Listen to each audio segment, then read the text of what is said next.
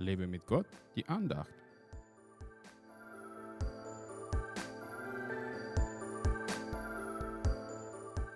Darum bist du nicht zu entschuldigen, o oh Mensch, wer du auch seist, der du richtest. Römer 2, Vers 1.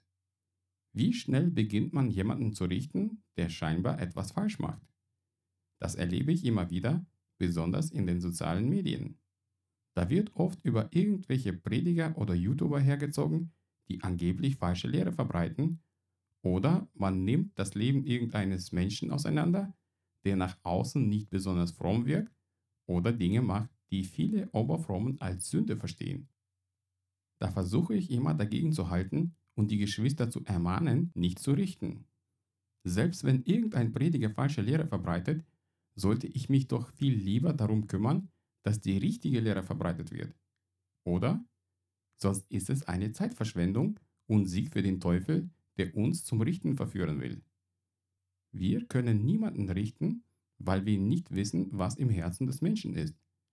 Gott kann und wird richten, weil er allein wirklich heilig und absolut rein ist.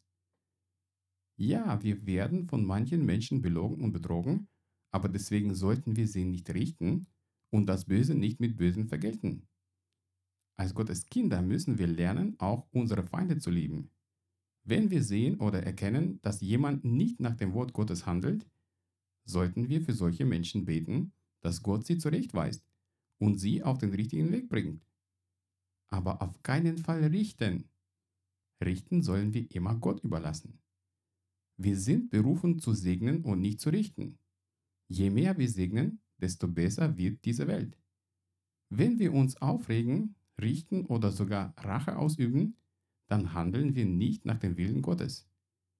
Seinen Willen sollten wir aber tun, oder? Sei ein Segen für alle. Du musst niemanden vor irgendwelchen falschen Lehren warnen.